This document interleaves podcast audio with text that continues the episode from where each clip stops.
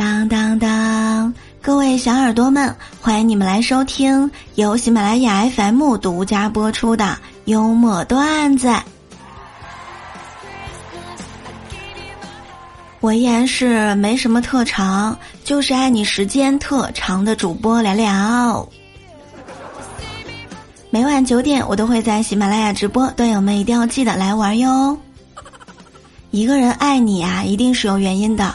如果你好看，他也许是爱你的美貌；如果你有钱，他可能是爱你的钱财；如果你懂事儿，他多半是爱你的知书达理；如果你又丑又穷，嘴馋还懒，他依然毫不嫌弃的对你说出那句 “I love you”。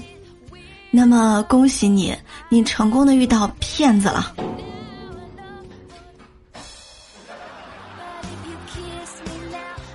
我妈现在退休了，天天在家唠叨我爸，各种小事儿都要数落半天。而我老爸呢，基本上不吭声，就笑一笑。直到昨天早上，我实在是忍无可忍了，反击了我妈。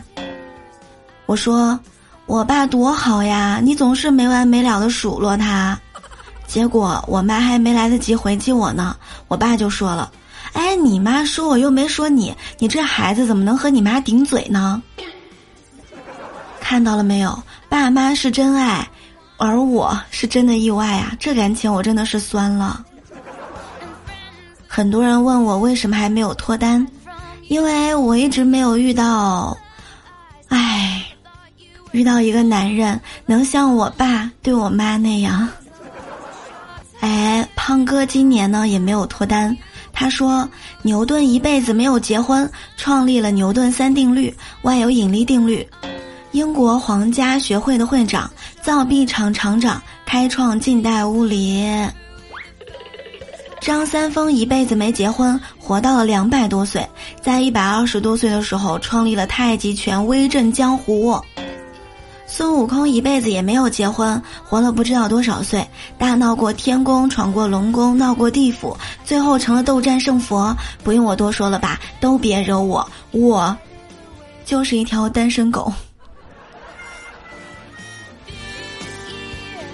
今日新闻，心灵手巧，艺术搞搞。一段来自济南某超市的馒头试吃会的视频，在网上呢引起了热议。在视频当中啊，来自山东各地的馒头师傅切磋创造力，分别做出了许多新型的馒头，有的是小巧玲珑的十二生肖全家福馒头，有的是大气磅礴的盘龙寿桃巨型馒头。还有的紧扣主题，做出了进口海鲜的系列馒头，波士顿龙虾馒头和深海帝王蟹馒头。这些造型呢，也是首次在济南亮相。该超市负责人表示啊，山东消费者对于馒头的要求格外的高。馒头创新比赛已经成为了常规训练。你的家乡主食吃什么呢？帝王蟹馒头想尝一尝吗？济南离我挺近的，改天我一定要去尝一尝。论山东人对馒头的创新有多执着啊！馒头师傅切磋武艺，都能给你做出花儿来。看之前我也会做点花卷儿，看完之后打扰了，打扰了。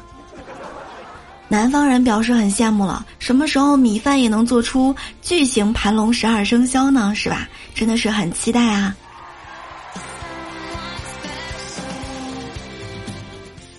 徽属于中方，很多小伙伴不知道安徽到底是属于南方还是北方呢？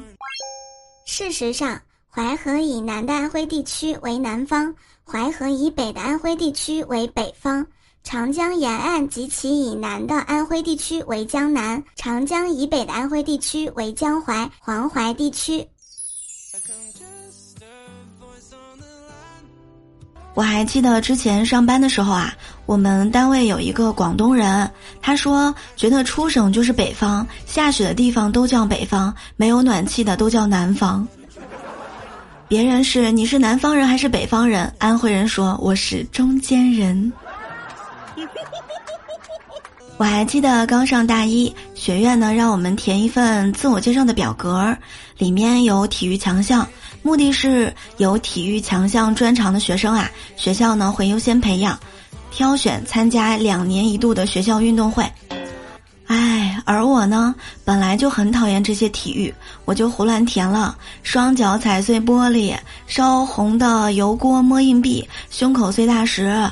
但是这份表格啊，意外的被学院领导看到了，直呼能人，带领一班的管理班子要来看我表演。我当时瞬间傻眼。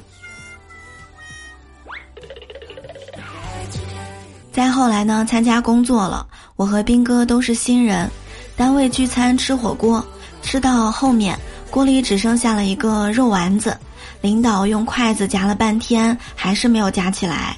兵哥一看漏勺就在旁边，于是呢想用勺子舀起来给领导，但是可能当时喝多了，脑子一抽筋儿，哎，当着领导的面就把丸子放到了自己的碗里，然后坐在一旁的我们都投来了一阵敬佩的目光啊。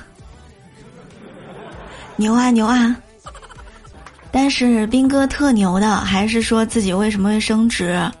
有一回吃饭啊，他说：“唉，在公司一直都是一个默默无闻的小职员，突然接到通知，我升职了。”带着满脑子的困惑和疑问，满心忧虑的经过多方打探，才得知，原来。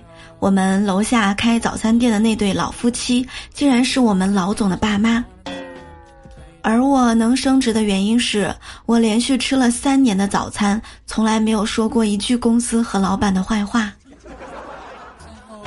有一个说法，上帝创造人的时候，把第一个泥人呢放进了锅炉里面烧，后来由于经验不足烧糊了，就成了黑人。